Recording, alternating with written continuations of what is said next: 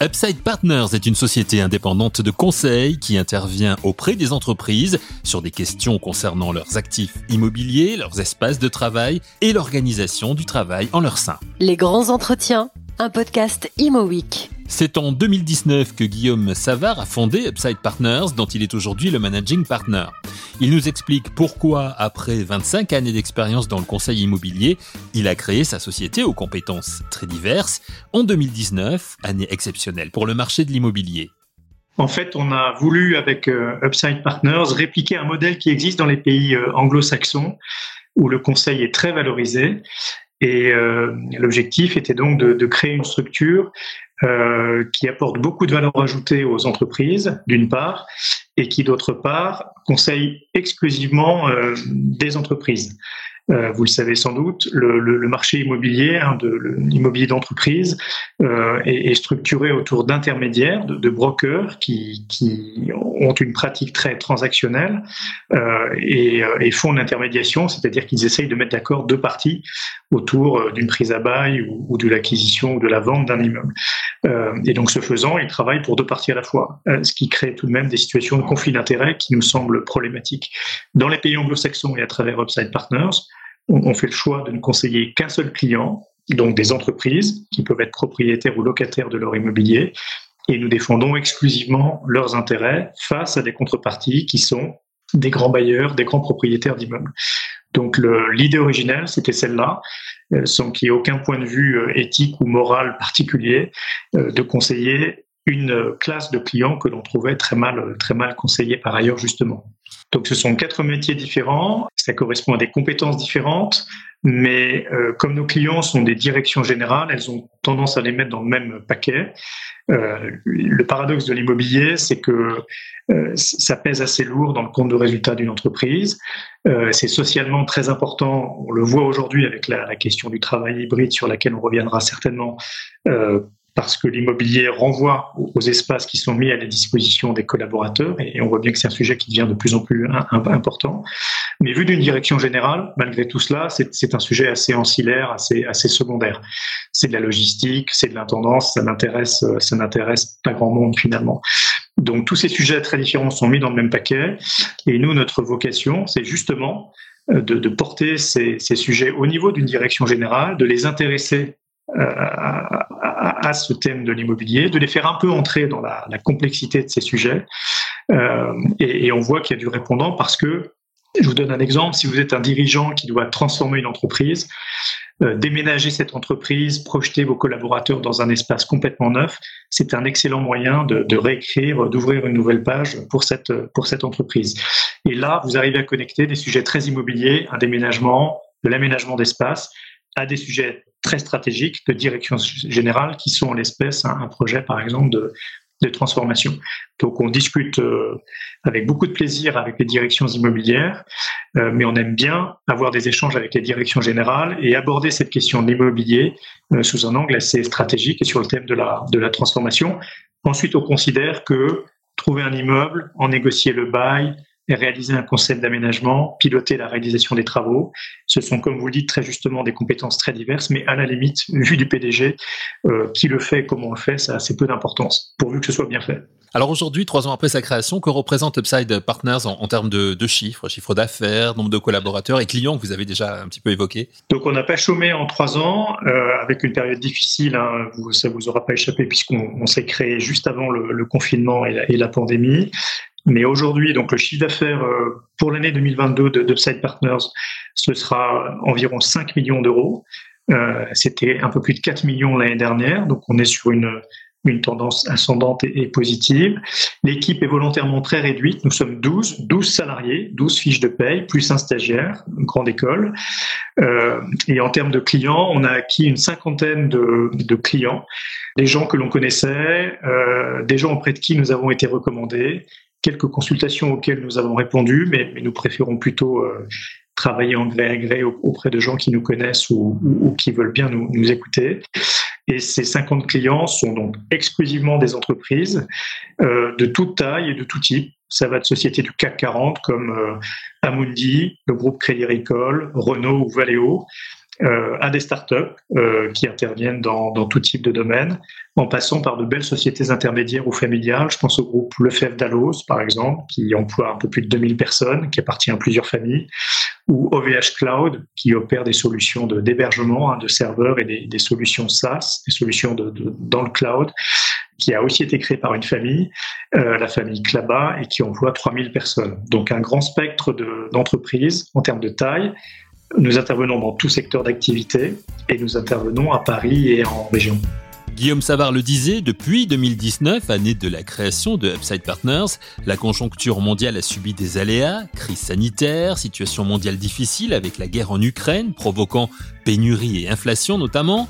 Le regard des experts de Upside Partners a, j'imagine, évolué sur le plan conseil aux entreprises. Guillaume Savard. Oui, puisque la, la, connexion est maintenant faite entre l'immobilier et le travail. Bizarrement, ce n'était pas forcément le cas auparavant. Et ce, cette pandémie a mis en avant, vous le savez, je ne vais pas enfoncer des portes ouvertes, on en parle à longueur de page ou de, de journée, euh, a, a, mis en avant le, le travail hybride, hein, le fait qu'on pouvait maintenant travailler dans des bureaux, mais aussi partout ailleurs, la relation particulière qu'ont les, les salariés français avec leur entreprise.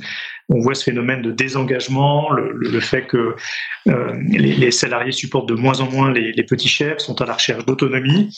La grande vertu du Covid, c'est qu'il a ouvert une porte vers euh, un, un autre monde, d'une certaine manière, et les directions générales euh, de nos clients euh, bah, connectent beaucoup plus facilement maintenant le, le sujet de l'organisation du travail et de l'immobilier. Mais les réponses ne sont pas simples. Et ce qui me frappe chez nos clients, c'est que c'est un peu le chaos, c'est-à-dire que l'organisation de ce travail hybride n'est toujours pas bien maîtrisée. Le retour au bureau reste assez artisanal. Et je pense que si on dézoome un petit peu, les implications de tout ça sur le secteur de l'immobilier sont, encore devant nous et à mon avis seront, seront massives. Donc euh, euh, suivre ces évolutions alors que la pandémie vient à peine de se terminer, ça a à mon avis assez peu de sens. Mais je pense qu'en germe, il y a beaucoup, beaucoup d'évolutions extrêmement profondes euh, et qui vont venir euh, turbuler le, secteur immobilier, qui, vous le savez, est plutôt un secteur qui s'inscrit dans des tendances de très long terme, qui n'est pas un secteur très agile.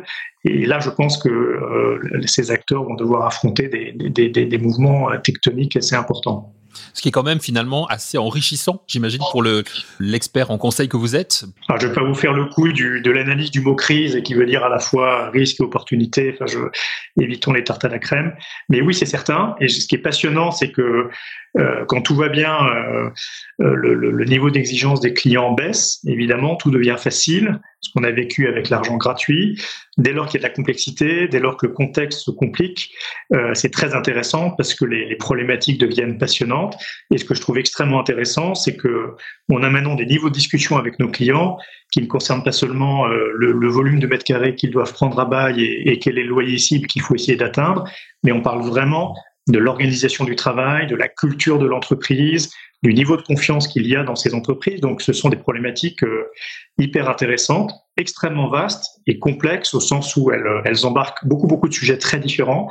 Euh, c'est ça, je pense, le défi que nous avons, c'est de, de, maîtriser cette, cette, complexité. Mais vous avez tout à fait raison de souligner que euh, il y a de très vastes débats euh, qui s'ouvrent sur notre rapport au travail et l'immobilier, je pense, a un rôle à jouer euh, là-dedans, bien sûr. Alors justement, est-ce qu'on peut rentrer un petit peu dans, dans, le détail à travers un exemple, l'exemple de, de, de CETEC, euh, qui est un groupe d'ingénierie pluridisciplinaire français que vous conseillez donc avec Upside Partner? Oui, CETEC, c'est une très belle société d'ingénierie française euh, familiale qui appartient en grande partie à ses salariés. Je crois que le, les salariés ont 15 à 20% du capital de l'entreprise, assez méconnu, mais qui intervient sur tous les grands chantiers, toutes les lignes de grande vitesse en France, par exemple, toutes les grandes infrastructures euh, immobilières ou, techniques qui peuvent exister un peu partout dans le monde. Et euh, c'est une société qui est en fait un conglomérat de, PME. Et le, PDG, Michel Cahan, euh, avait une vingtaine d'entités présentes à Lyon et a souhaité les regrouper dans une maison CETEC pour euh, les faire mieux travailler ensemble d'une part, et puis profiter des faits d'échelle d'autre part, à essayer de mutualiser un certain nombre euh, d'infrastructures. Donc on les a accompagnés dans, dans un projet de regroupement euh, portant sur in fine 7000 mètres carrés euh, dans le secteur de la, de la Pardieu. Et ce qui est extrêmement intéressant, c'est qu'on a assez vite identifié la solution immobilière, euh, mais on a dû beaucoup travailler avec eux sur les implications qu'avait cette maison commune dans leur, dans leur propre fonctionnement, d'une part, et d'autre part, euh, on a beaucoup travaillé avec eux sur euh, le travail hybride, donc comment organiser l'espace euh, avec une population d'ingénieurs qui a besoin de venir au bureau, qui a besoin de se confronter. Le, compagnonnage chez CETEC est très important. Les, jeunes sont formés par les plus anciens. La transmission chez eux est, très orale, donc elle, nécessite que les gens soient assis les uns à, côté des autres. Et en même temps, CETEC, comme beaucoup d'entreprises, recrute fortement des profils très qualifiés. Tout le monde est ingénieur chez eux.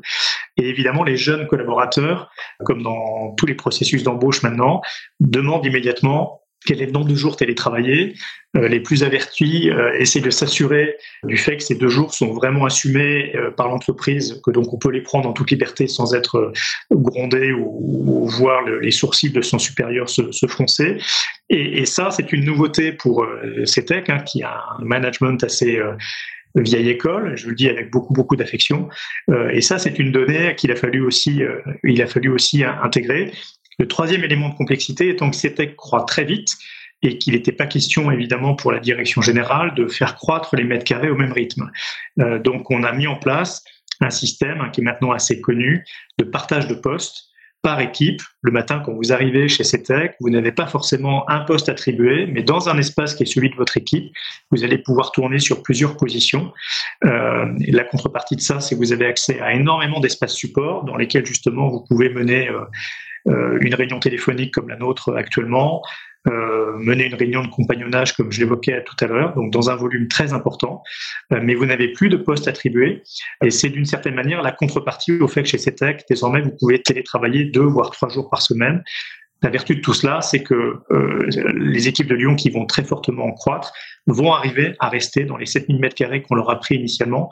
Donc c'est un exemple que je trouve très illustratif de la nouvelle manière d'appréhender les sujets immobiliers post-pandémie euh, avec une entreprise qui est euh, très classique, qui n'est pas une une start-up et, et, qui a des qui en même temps partage les mêmes enjeux que tout le monde comment attirer les talents comment assurer la transmission. Voilà donc un projet extrêmement intéressant. Les équipes emménageront fin d'année euh, dans un immeuble qui appartient par ailleurs à, à Alliance euh, et, et j'imagine qu'on aura l'occasion d'en reparler puisque c'est un projet très intéressant pas forcément spectaculaire, mais tout à fait caractéristique des, questions auxquelles s'affrontent les entreprises euh, françaises en ce moment. Guillaume Savard nous expliquait que auprès de CETEC, Upside Partners a mis en place dans le cadre de ses conseils un important chapitre consacré au travail hybride, ce qui n'était pas chose évidente quand on lit les propos de Michael Cahan, le président du groupe CETEC, qui se réjouit, je cite, de regrouper l'ensemble de ses forces vives dans un même immeuble. N'est-on pas à contre-courant de la tendance actuelle qui favorise le travail à distance Réponse de Guillaume Savard. En fait, euh, c'est amusant parce que le secteur immobilier qui, craint beaucoup hein, l'évolution du télétravail, puisque ça veut dire potentiellement moins de mètres carrés, s'est beaucoup attaché à critiquer le télétravail euh, en, en, pensant, se faisant préserver euh, les immeubles de bureaux. Or, personne n'a jamais dit que le télétravail ferait disparaître le bureau, pas du tout. Donc, je pense qu'il y a maintenant une forme de travail hybride qu'il faut affronter et une réalité hein, qui est que les collaborateurs, un peu partout, veulent pouvoir travailler où ils le veulent, en général chez eux. Qu'est-ce que ça signifie? Ça signifie qu'ils ont expérimenté pendant la pandémie le fait qu'ils pouvaient travailler à leur manière, dans une confiance qui était un peu imposée par la situation, mais, mais, mais ils ont expérimenté les vertus de la confiance. Et ça, tel le dentifrice qui est sorti du tube, c'est là pour rester. Et les entreprises ont bien compris que maintenant, il fallait adresser cette situation. Donc la question devient, comment j'organise ce travail hybride. Et j'aurai toujours besoin de, bureaux puisqu'on a besoin de se voir, on a besoin de partager, on est content de se retrouver, pas forcément tous les jours. Et c'est la question qu'on doit adresser. Donc comme toujours, entre les extrêmes qui étaient tout le monde revient au bureau, rien n'a changé et ceux qui à l'autre bout du spectre expliquaient que le bureau allait disparaître et qu'on allait tous travailler aux quatre coins de la planète, 98% des entreprises sont dans la situation médiane qui est j'ai du télétravail, très souvent à hauteur de deux jours par semaine, je garde mes bureaux. Euh, et la question se posait est de savoir maintenant comment j'organise tout ça. Et je vous l'ai dit, ce qui me frappe, c'est qu'on est face à un, certain chaos. Je n'ai pas vu encore de doctrine ou de choses très convaincantes. Tout le monde essaye un peu de, bricoler dans le contexte par ailleurs que vous connaissez, hein, qui est compliqué, la, guerre, euh, qui plombe un peu le moral de tout le monde euh, et qui, je pense, renforce le lien qu'ont les gens avec leur entreprise. Les coûts de l'immobilier aussi, hein, qui montent beaucoup. Les loyers sont très élevés un peu partout en France. Le coût de l'énergie euh, est important, vous le savez. Et puis, petit sujet qui se pointe à l'horizon, euh, le coût de la transition pour préserver la planète, euh, qui va lui aussi augmenter les coûts de l'immobilier. Donc, tous ces éléments sont sur la table et c'est passionnant parce qu'on n'est qu'au début de l'aventure. Pour l'instant, encore une fois, j'ai pas vu de choses très convaincante et tout le monde essaye un petit peu de se, de se dépatouiller comme il le peut la, la situation. La transition écologique, c'est un sujet qui vous tient à cœur chez Upside Partner. Vous êtes bien placé, vous, hein, même en tant qu'entreprise. Vous êtes dans le top 5 du, du classement des entreprises françaises au niveau de, de l'empreinte carbone. Donc ça, c'est un sujet aussi, j'imagine, qui, euh, qui, qui, revient dans les conseils que vous donnez à vos clients. Oui, et ce qui me frappe, c'est que depuis l'été, où visiblement tout le monde a eu très chaud, euh, ce sujet est devenu clé et il est beaucoup plus incarné qu'avant. Je vous donne un exemple. Dans nos revues de marché auparavant, on regardait toujours les labellisations des immeubles, est-ce qu'ils sont HQE, BRIM, LEED, etc. Pour être tout à fait sincère, on les incluait dans nos analyses. Nos clients étaient contents de savoir que les immeubles étaient labellisés, mais, mais personne n'y comprenait rien et d'ailleurs personne ne posait trop de questions sur ce sujet. Ce qui me frappe, c'est que depuis cet été, les questions se font beaucoup plus précises et on nous a demandé récemment dans un projet l'impact en termes d'empreinte carbone d'un projet de déménagement versus un scénario qui consisterait à rester pour cette entreprise dans ses locaux. Et au-delà de tout l'arsenal d'analyse que l'on déploie d'habitude, est venue cette question et on nous a demandé de mesurer très précisément euh, l'empreinte CO2 de chacun de ces deux, euh, de ces deux scénarios. Je bouge, je déménage ou je reste. Et ça, c'est une donnée nouvelle. Et, et, ce qui est intéressant, c'est que à travers cette mesure de l'empreinte CO2, là encore, vous améliorez le niveau de la discussion parce qu'on est sur des, choses concrètes, hein, y compris pour notre planète, et pas sur de la pure cosmétique euh, du type euh, label que l'on inclut dans la présentation pour euh, pour faire joli sur la photo. Donc, ça nous tient à cœur parce que y a la moitié de l'effectif chez Upside Partners est constitué de jeunes qui, on le sait tous, sont très très habités par cette question, mais on est aussi sensibilisé à cette question sous l'impulsion de, de nos clients qui très clairement maintenant posent des questions précises et veulent des choses très très factuelles il y a quand même une énorme tête de rhinocéros hein, sur la table, c'est que cette transition énergétique, elle va devoir passer par des bâtiments euh, euh, qui consomment moins d'énergie, qui sont plus durables. Ça va nécessiter des investissements très importants de la part de leurs propriétaires. Et vous le savez bien, en immobilier, les propriétaires adorent repasser la facture à leurs locataires. Donc il va y avoir un sujet qui est cette facture énergétique ou énergie combien coûte-t-elle, qui la paye, et, ça augure de, de, discussions assez dynamiques sur cette, euh, sur cette question. Je voulais terminer cet entretien, euh, Guillaume Savard, en, vous demandant, à vous l'expert, d'analyser un petit peu la situation des entreprises liées à l'immobilier euh, et aux espaces de travail en cette fin d'année 2022. Vous avez déjà euh, plutôt bien répondu d'ailleurs. Mais je voulais revenir sur ce que vous disiez, à savoir euh, que effectivement le, télétravail ne va pas faire disparaître le bureau, mais est-ce qu'on peut penser que le, le, les bureaux vont quand même réduire au niveau des mètres carrés? On a mené une analyse là très récemment côté Upside Partners, ce qui n'est jamais faite, c'est qu'on a rapproché le taux de marge des entreprises françaises depuis 2008 et l'évolution des loyers de bureaux dans toute la France, tel que fourni par Imostat. Et ce qui est, je vous passerai le graphique si vous voulez. Ce qui est intéressant, c'est que les deux courbes s'écartent au fil du temps. C'est-à-dire que le taux de marge reste à peu près stable et on voit les loyers de bureaux monter euh, de manière euh, assez importante. Ça veut dire qu'immobilier de bureau est en train de devenir un produit de luxe et que si les taux de marge des entreprises se maintiennent, c'est-à-dire en gros leur rentabilité, donc leur capacité à payer des loyers importants, euh, si cette situation perdure, je pense que l'immobilier de bureau, les bureaux vont devenir un, produit de, luxe. Donc, euh, pour moi, la conséquence assez évidente de cela, c'est que la consommation de mètres carrés va, baisser. Euh, et je pense qu'en plus, le coût de la vie dans des grandes agglomérations, euh, pour se nourrir, pour se loger, les difficultés d'accès, vont de toute façon pousser les uns et les autres à explorer d'autres modèles. Je pense que l'emploi en province va, continuer de grossir. Et, comme je vous le disais en introduction, je pense qu'on en est aux prémices mmh. d'une organisation totalement différente du travail. Je ne crois pas du tout en une virtualisation totale des bureaux, mais je pense qu'il est évident qu'avec le fait que le télétravail fonctionne, quoi qu'on en dise, l'évolution très importante du coût de l'immobilier, je ne vois pas comment un dirigeant sensé ne pourrait pas se poser la question de s'organiser différemment. Et pour répondre à votre question, je pense personnellement que ça passera par moins de mètres carrés, sans doute beaucoup plus riche en contenu, en technologie, en services, donc plus cher.